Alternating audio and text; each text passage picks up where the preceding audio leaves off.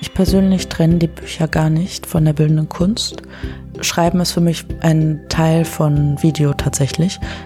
Ich denke persönlich, wenn man Videoarbeiten macht, dass man auch einen Zugang zur Sprache haben muss oder über die Sprache wieder zurück zu Bildern findet. Deswegen trenne ich die Bücher eigentlich gar nicht, sondern ich sehe sie als Teil von den Dingen, die ich mache. Die Künstlerin und Autorin Jemile Jahin ist gerade 30 geworden und hat so etwas wie einen Raketenstart im Leben hingelegt. Als Stipendiatin studierte sie Bildende Kunst am Central St. Martin's College in London sowie an der Universität der Künste in Berlin. Ihre multimedialen, oft raumgreifenden Installationen wurden mit dem Ars Viva Preis, ihr erster Roman Taxi mit der Alfred Döblin Medaille gewürdigt. Momentan ist Jimmy Lee bei der Studio Berlin Ausstellung im Berghain vertreten. Dazu hat sie dieser Tage noch ihren zweiten Roman Alle Hunde sterben veröffentlicht, den die Kritik einstimmig lobt und preist. Er handelt von Menschen, die durch Krieg, Gewalt und Folter traumatisiert wurden.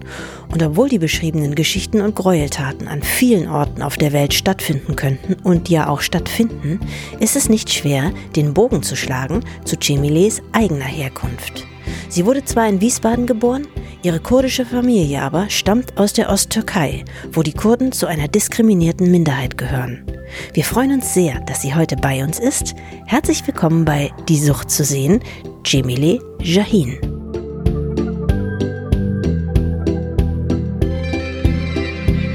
Jamila, du bist in Wiesbaden aufs Gymnasium gegangen und hattest in Kunst eine 4. Wusstest du trotzdem, dass du eines Tages Kunst machen würdest? Also in der Schule war ich gar kein Kunstfan. Ich bin nicht gerne in den Unterricht gegangen. Ich hatte die vier. Wir haben eigentlich die meiste Zeit immer nur gezeichnet, saßen also ganz starr so an den Tischen. Und außerhalb der Zeichnungen gab es eigentlich kein anderes Medium, was wir da auf dem Gymnasium hatten.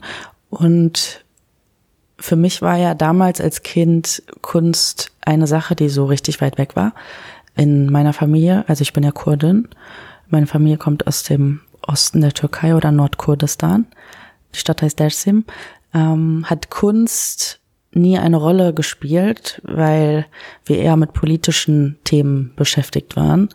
Und die Politik oder das Überleben als kurdisch-alevitische Familie allgemein in der Türkei zu der Zeit gab es ja auch einen Bürgerkrieg in der Türkei also früher und die Zeit in der Türkei war ja nie sonderlich gut für kurdische Familien. Und deswegen war so Kunst eine Sache, die ich eigentlich früher kaum verstanden habe. Es war so ziemlich weit weg und deshalb liegt es auch wahrscheinlich daran, dass ich damals überhaupt kein Kunstfan war. Du bist in den 90er Jahren in Wiesbaden geboren worden, kurz nachdem deine Eltern hierher kamen. Dein Vater war es, glaube ich, der dir irgendwann eine Kamera in die Hand gedrückt hat und damit begründet hat, was du heute machst und bist, nämlich Künstlerin und Autorin, richtig? Tatsächlich ja. Mein Vater hatte so eine alte Sony-Kamera mit so Mini-DV-Kassetten, die er irgendwann mal aufgegabelt hatte.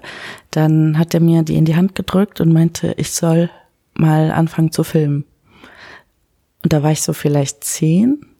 Genau, und unbewusst hat das irgendwas in mir geweckt und seitdem habe ich mich tatsächlich so mit Filmen beschäftigt. Aber mein Vater ähm, hat lustigerweise auch sehr viel beigetragen, unterschwellig, dass ich jetzt so viel Kunst mache, weil er war so ein ganz großer Technikfreak.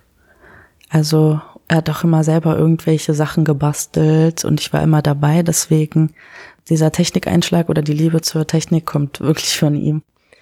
Mit 16 Jahren bist du nach London gezogen und hast dort Abitur gemacht. So steht es in vielen Artikeln über dich. Das klingt aber so unglaublich mühelos. Was war mit der englischen Sprache und wie hast du eine Schule gefunden? Wie hast du in London gewohnt, das doch in den Nullerjahren für normale Menschen schon quasi unbewohnbar war aufgrund seiner hohen Mieten? Also ich muss da vielleicht anfangen. Ähm, auf dem Gymnasium in Wiesbaden, ich habe mich in der Stadt schon immer gelangweilt. Mir war die Stadt viel zu klein und ich habe schon so als Teenie immer von der Großstadt geträumt. Ich wollte immer nach New York, weil ich irgendwie dachte, das ist es, wo ich sein muss. Und Wiesbaden ist ja doch recht klein. Damals auf dem Gymnasium in Wiesbaden wollten so viele in der neunten, zehnten Klasse für ein Jahr ins Ausland.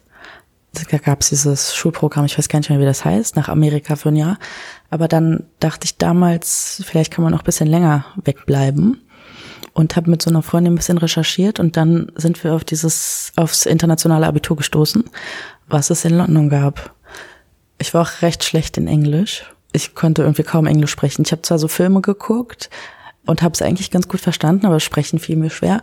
Und dann bin ich irgendwann mit 15 zu meinen Eltern die auch super cool sind und mich immer unterstützt haben bei jeder Idee und habe denen gesagt, ich gehe jetzt nach London. Und dann haben sie erst ein bisschen kurz gelacht und das nicht ganz verstanden, was ich meinte, aber dann kam ich die nächsten Wochen und habe das so alles selber recherchiert mit meiner Freundin und habe denen das so hingeklatscht.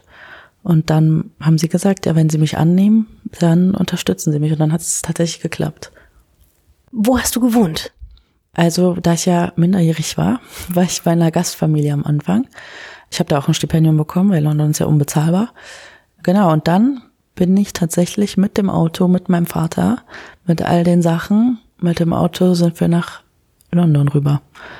Ich meine, ich war 16, für mich war das einfach mega. Hattest du bis dahin schon viel von der Welt gesehen oder eher nicht? Eher nicht. Also wir waren natürlich immer ähm, oft im Osten der Türkei die Familie und alles besuchen. Da waren wir mal sehr oft, aber sonst, ich war so in Spanien und in Italien auch, aber sonst gar nicht. Und auch alleine nach London zu ziehen, war so eine ganz große Sache für mich. Nach der Schule, noch in London, hast du dich dann auf einer der renommiertesten Kunstakademien der Welt beworben. Auch in London, nämlich Central St. Martins. Und wurdest dort, was wieder so mühelos klingt, angenommen. War das so mühelos? Ich müsste jetzt, glaube ich, an der Stelle eigentlich meinen Kunstlehrern in London danken, weil ich hatte auf der Schule ganz tolle. Und erst da habe ich auch wirklich angefangen, so einen Zugang zu finden oder dass ich angefangen habe zu denken, dass ich gerne Kunst studieren will.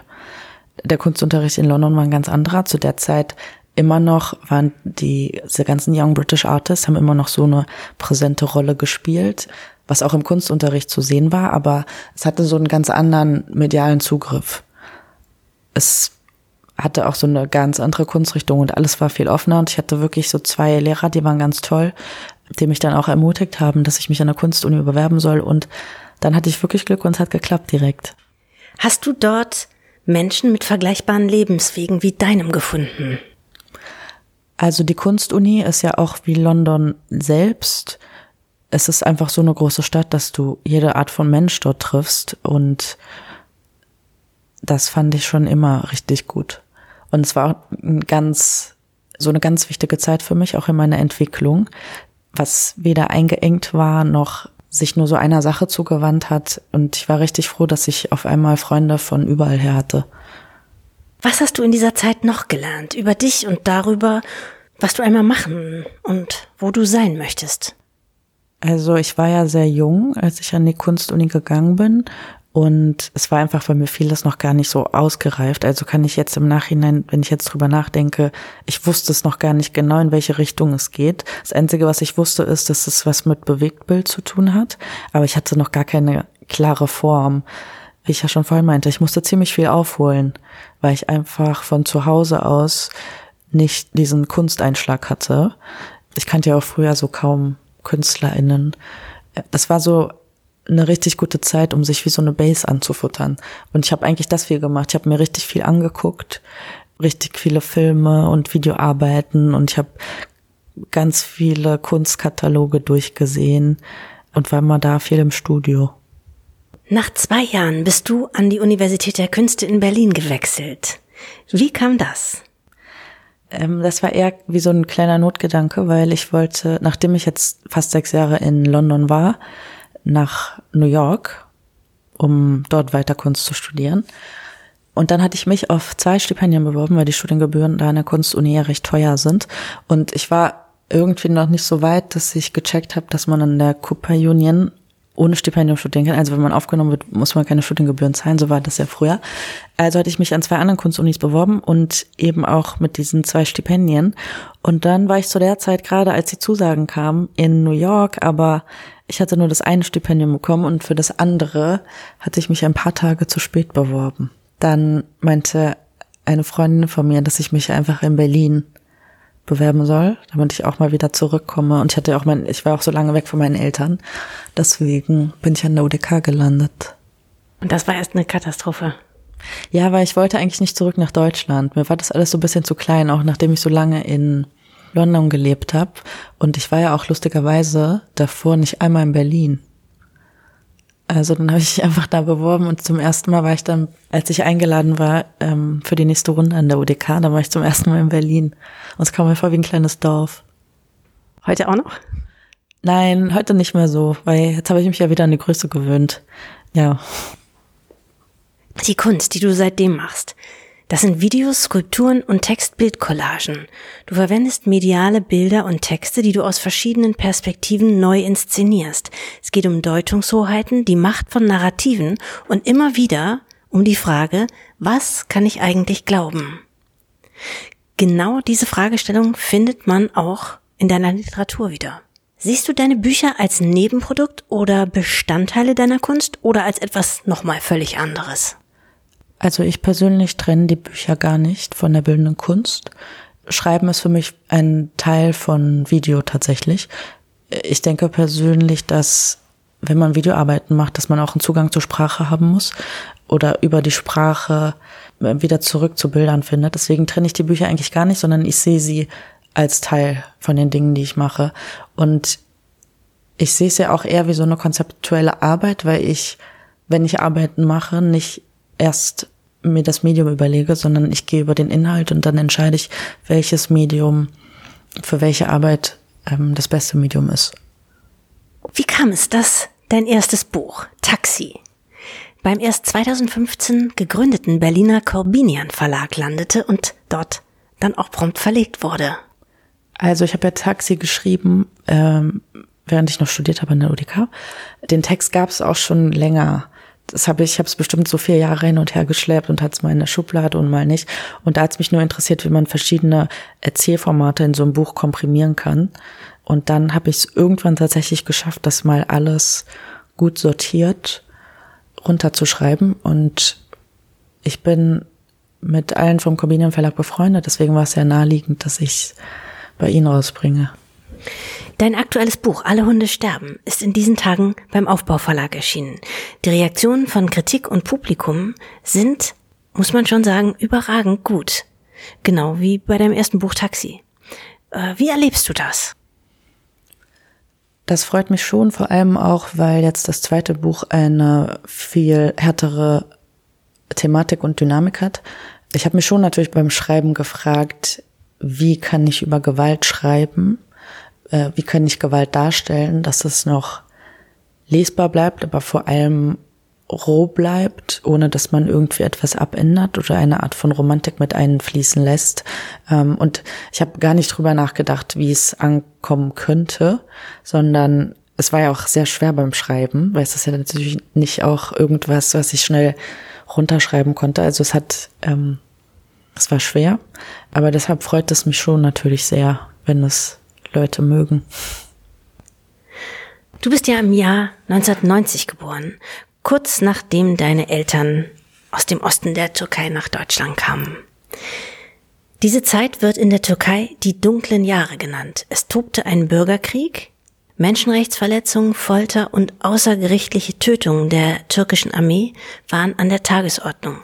Auch die Menschen in deinen beiden Büchern haben Folter, Polizei oder Armeegewalt, Exil und Verschleppung erlebt. Wie ist man in deiner Familie mit der eigenen Geschichte umgegangen? Also in meiner Familie ähm, haben wir immer gesagt, dass wir Kurden sind. Es hat immer auch eine große Rolle gespielt. Ähm, ich meine, meine Familie hatte das Glück, ich bin in Deutschland geboren und aufgewachsen und wir waren hier. Diese Zeit in der Türkei, es war ja nicht eine Zeit, die so wie neu passiert ist. Es ist ja so eine kontinuierliche Geschichte, seitdem die Türkei gegründet worden ist. Und es ist einfach eine Realität, die ich sehr gut kenne. Deswegen spielt sie auch immer wieder in all meinen Arbeiten eine große Rolle. Oder also generell, was in solchen Staaten wie in der Türkei passiert. Werden deine Bücher ins Kurdische übersetzt? Also ich hoffe. Werden sie von der kurdischen Gemeinschaft wahrgenommen? Kriegst du das mit?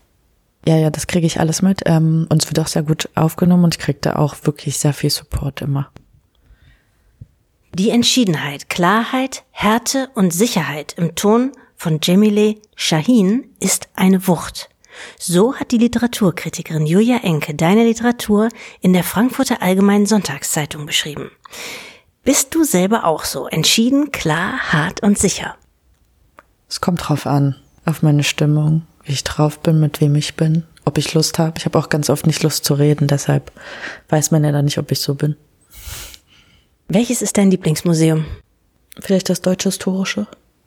Also allgemein so habe ich eigentlich gar nicht so viele Lieblingssachen, aber ich mag da immer die Kombination und mit der Politik, die mit reinfließt. Hast du einen Lieblingskünstler, obwohl du nicht so viele Lieblinge hast?